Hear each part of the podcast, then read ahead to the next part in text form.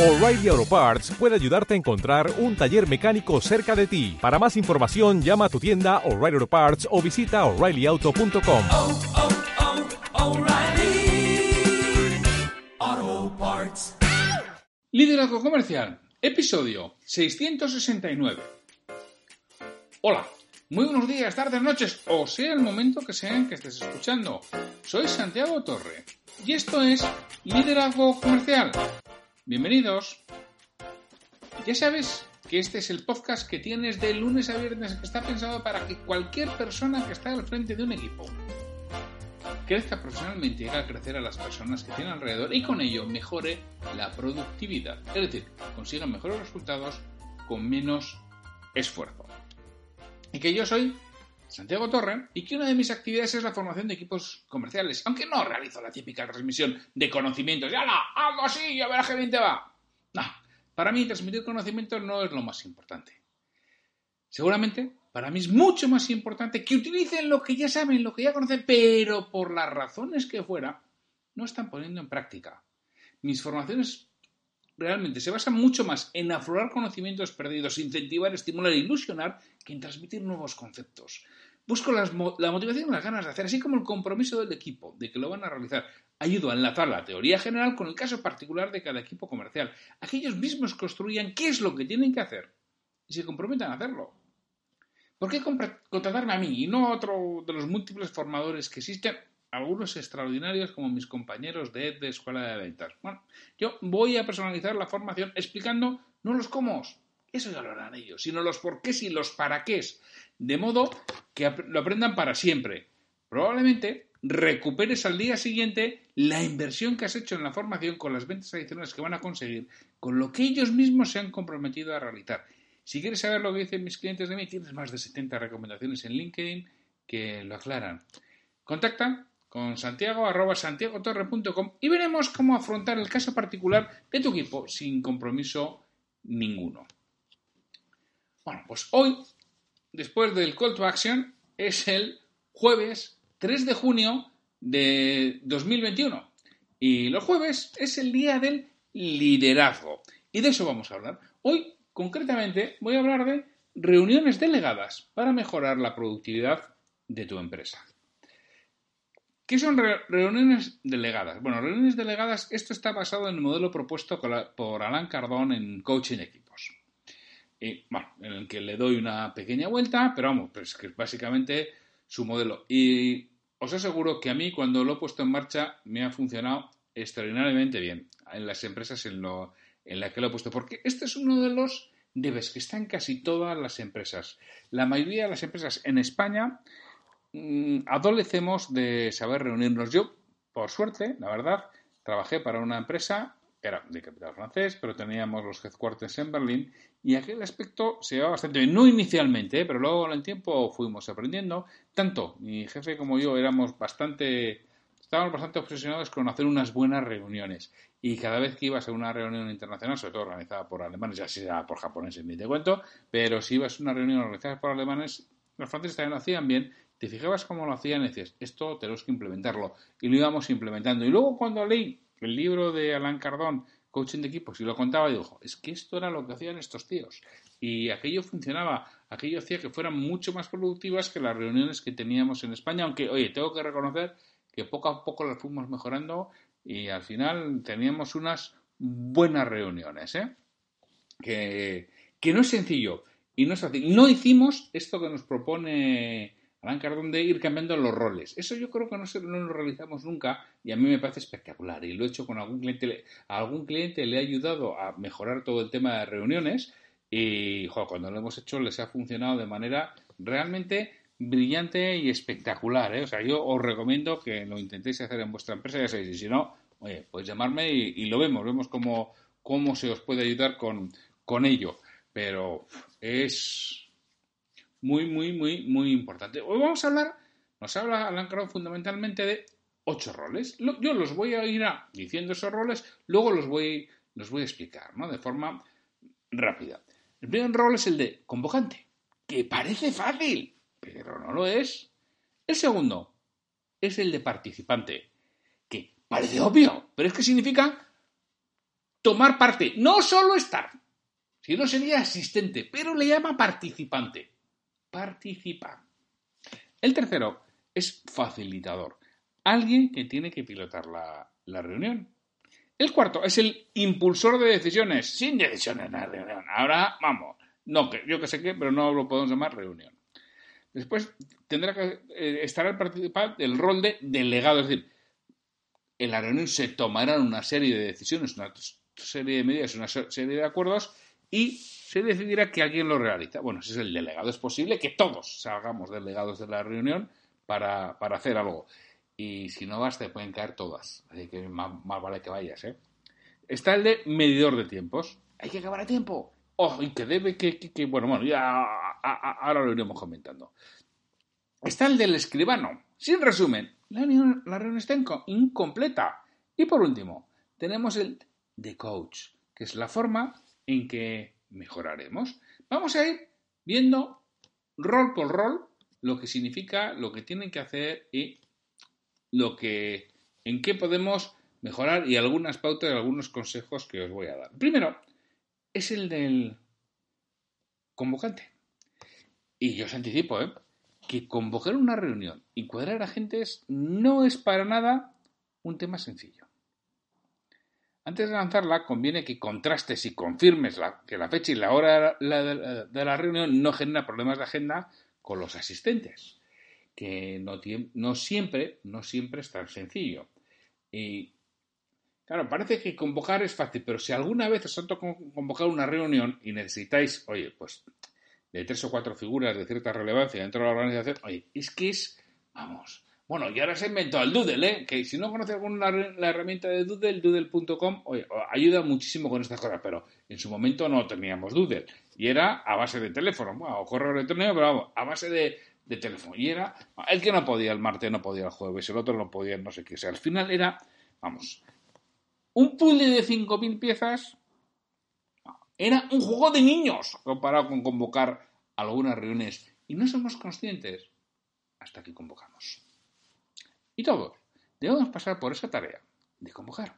Porque además cuando pasamos por esa tarea de convocar nos damos cuenta de la puñeta que es convocar una reunión convocarla cuando a todo el mundo le cuadre, cuando sea posible, cuando estés hablando con uno o con otro. ¿Qué pasa? Que cuando todos han pasado por, han pasado por esa situación, empiezan a entender mejor la otra parte, empiezan a tener más empatía, empiezan realmente a darse cuenta de lo que es y facilitan las cosas que si no, no facilitamos. No, cuando mi agenda me cuadre y si no, no se la doy. Oye, ¿has convocado alguna vez? Realmente, cuando convocas te das cuenta de la complejidad que es convocar. Hombre, también puede ser eso, ¿eh? Lo del gran capitán. Mañana todos formamos en el patio a las 11. Pero claro, eso solo lo puede hacer el jefe o el gran jefe. Entonces, bueno, si no eres gran jefe, tienes problemas de convocar Si eres gran jefe, esto no lo entiendes. Tú convocas y todos asisten. En el patio a las 11 de la mañana, como el chiste de Eugenio. Haga sol o no haga sol. Y si, y si llueve, se hará en el, en el gimnasio. ¿Vale? Pues esto es lo mismo. El papel de convocante, que es complicado, complejo y que todos debemos de pasar algún, al menos alguna vez por él. El siguiente rol que hablábamos es el de participante, que como su propio nombre indica hay que participar, no solo estar, sino es asistente. Ah, es un rol que tienen que asumir todos y como tal se debe apelar a que aporten su conocimiento, sus ideas, sus dudas, sus reflexiones, porque si no, no valdrá para nada. Es responsabilidad de todos enriquecer la reunión, así como de lograr que se cumplan los tiempos y objetivos de la misma. ¿Qué es lo que tiene que hacer un participante? Por supuesto, no, no quiero entrar en muy, muy, muy en detalle porque entonces me alargaría mucho, pero claro, el convocante tiene que mandar realmente un, una agenda y tiene que mandar las notas que necesita que la gente se mire o pedirles específicamente que se lo mire y se lo prepare. Eso tiene que hacer el convocante. Convocar una reunión no es baladí. Pero bueno, eso ya hemos hablado en otros, en otros episodios, creo. Y si no, pues hablaré eh, la semana que viene. Ahora que lo estoy diciendo, estoy convencido, pero igual luego me entra la duda que no lo he, Si no lo he hecho, hablaré quizá más en detalle de, todo esto, de cómo tiene que ser una reunión. Luego está, decíamos, el rol de participante, que tiene que haberse preparado la reunión, que es que estamos acostumbrados a ir como con las manos en los bolsillos, Y ahora vamos a... Ah, espera, que lo miro. Pero pedazo melón. ¿Cómo que lo miras ahora? Que eso lo tenías que traer mirado de casa.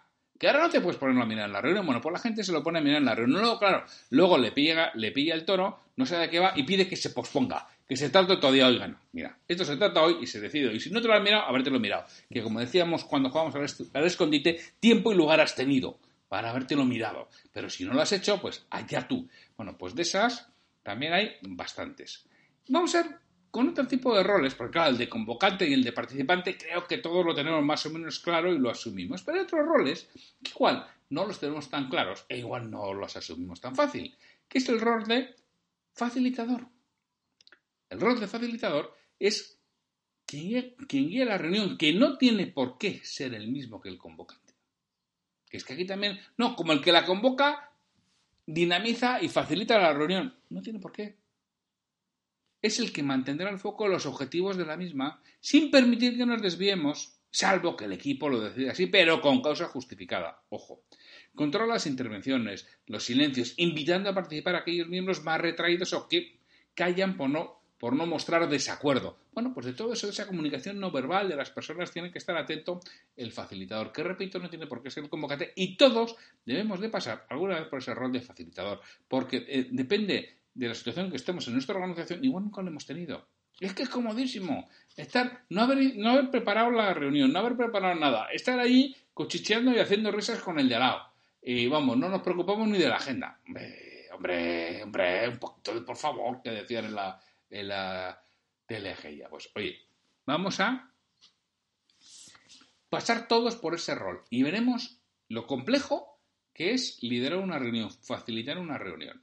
Siguiente rol es el de impulsor de decisiones, que no es el responsable de tomar la decisión, pero sí de empujar al equipo cuando llegamos discutiendo un cierto tiempo sin llegar a nada concreto, a que tome decisiones específicas, a que diga, señoras, señores, vamos a ir tomando decisión, que, que si no, no avanzamos, que tenemos muchos puntos en el orden del día. Vamos a ver, y al final, en función del tipo de reunión, pues bueno, puede ser un comité de dirección, puede ser una reunión de seguimiento de, de, del proceso de calidad, puede ser una junta directiva, bueno, en función de lo que sea, va a proponer votar o va a proponer que se tome una decisión. Oiga, pues ya, ya hemos ya hemos estado hablando, ya hemos estado discutiendo, ya hemos estado debatiendo suficiente tiempo, creo que va siendo la hora de que, oye, nos pongamos las pilas y decidamos qué, qué hacemos y quién hace. Eso es, la labor del impulsor de las decisiones. Y lo mismo, que no es sencillo, ¿eh? que hay que estar. Luego tenemos la labor del delegado, que es la persona que se tiene que encargar que la decisión se ejecute y lleve a cabo de la manera adecuada. Hay que fijar quién será para cada decisión y en qué tiempo lo llevará a cabo. Hemos salido alguna vez con él. Hay que, hay que, ala, a ver que lo coge, hay que. Nadie, nadie lo coge. Y si lo coge, siempre lo coge el mismo. Hasta que se harta, claro. Y el día que se harta, ya la hemos liado. Porque el mismo que ya, ya se. Y ya no lo hace. Con lo cual, con cada punto que acordemos en la reunión, a alguien se lo tenemos que encargar. Y no vale que sí, que os conozco. Al que no está, ala, para ti, como en, como en clase, cuando votas en clase a delegado. ¿Quién va a ser el delegado? El que no ha venido. Que es un marrón. Bueno, pues. Pues esto no vale en las empresas. Hombre, de vez en cuando no está mal, ¿eh? Para mismo. Yo os puedo contar una anécdota de una reunión que teníamos a las. No recuerdo, pues sería a las 9 de la mañana. Estábamos, pues yo creo que todos ahí a las 9, a las 9 y nos, eh, justo a la entrada de la sala había una máquina de café y estábamos tomando café. Pues a las 9 y 10, 9 y cuarto, salió el director general, salió de allí y dice, bueno, pues la reunión va a ser ahora. Y dice, no, no, la reunión ya ha terminado. ¿Cómo, que la... No, no, si no hemos empezado. Sí, la reunión ha terminado. Yo he leído todos los puntos del día, he tomado las decisiones y yo os informaré por mail. Uy, madre mía, qué marrón, qué marrón, qué marrón nos metió a todos y cada uno de nosotros. Vamos, desde entonces, si la reunión era a las 9, a las 9 menos 3 minutos estábamos todos sentados. Vamos, por si acaso. Bueno, pues de vez en cuando tampoco viene mal hacer una cosa de esas, ¿eh? Tenemos otro papel importante, que es el de medidor de tiempos, que van marcando los tiempos para que no se pierda perspectiva y eternicen los temas o las reuniones. La puntualidad, tanto al comienzo como al final de la reunión, es una virtud. El tiempo es oro. Una reunión cuesta una pasta. Multiplicar vuestro coste hora por todas las personas que están allí, por el tiempo que se pasa en una reunión, y os daréis cuenta lo que cuesta una reunión. Y muchas veces para nada. Entonces, las reuniones se convocan en España y decimos, reunión a las nueve, ¡hala! ¡Hasta que acabemos! Allá, cuando, cuando sea la hora. No. Empezamos a las nueve y acabamos a las diez o diez y media, que además son mucho mejores tres reuniones cortas que una eterna. Tres reuniones cortas se toman decisiones mucho más rápidas, empezamos a las nueve, acabamos a las diez y media, y estos son los puntos del orden del día, que vamos a tocar, a ser posibles ya con tiempos preestablecidos. ¿Vale? A las 10 tocamos esto, a las 10 y cuarto esto otro, a las 10 y 45 esto otro, a las 11 y cuarto esto otro, y a las 11 y media, besos y abrazos, y cada uno para su despacho.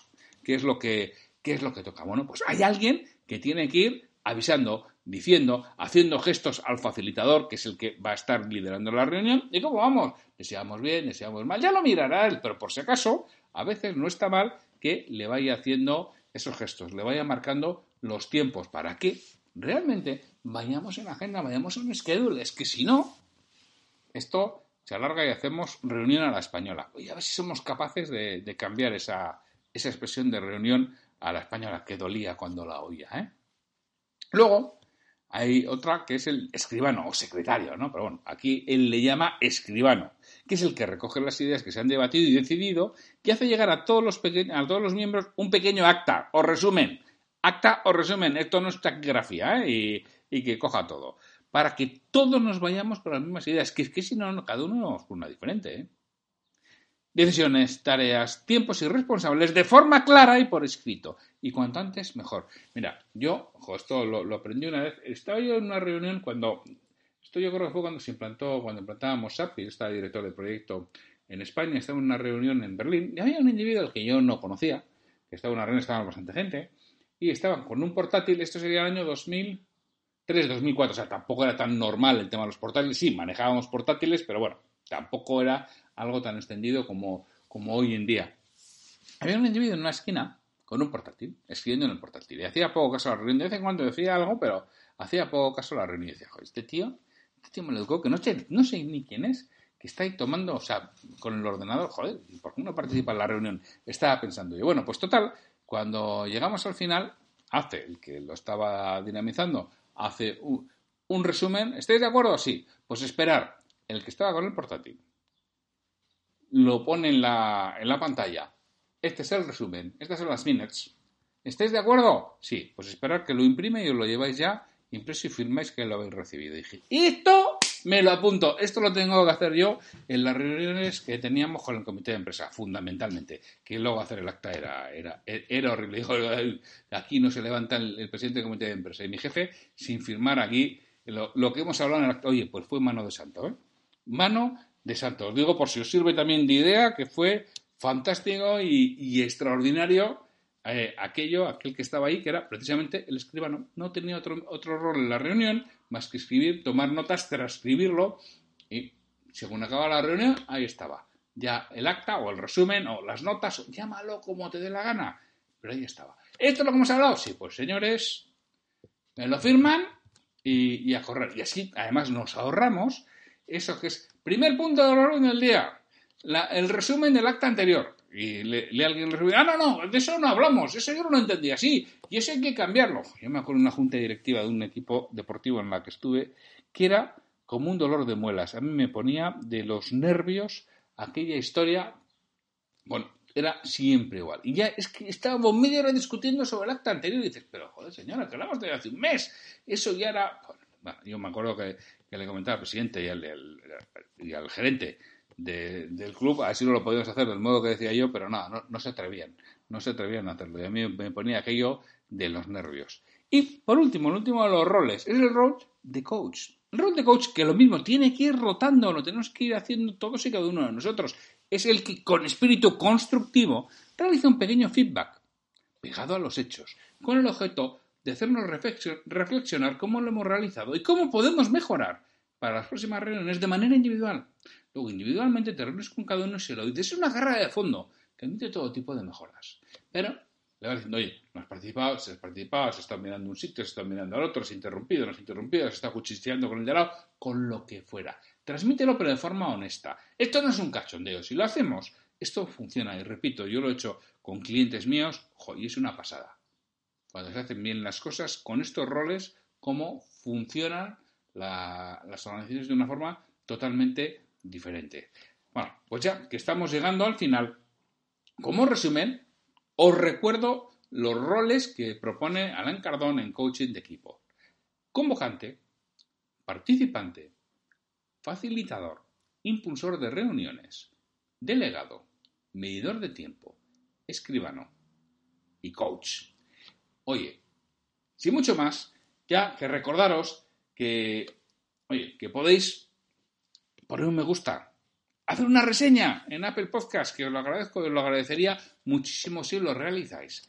Y porque eso le da difusión y, por supuesto, si compartiréis este podcast en, en redes sociales. Así que, sin mucho más, agradeceros el que estéis aquí, el que sigáis al liderazgo comercial y nos seguimos mañana viernes en un nuevo episodio de liderazgo comercial. Hasta mañana.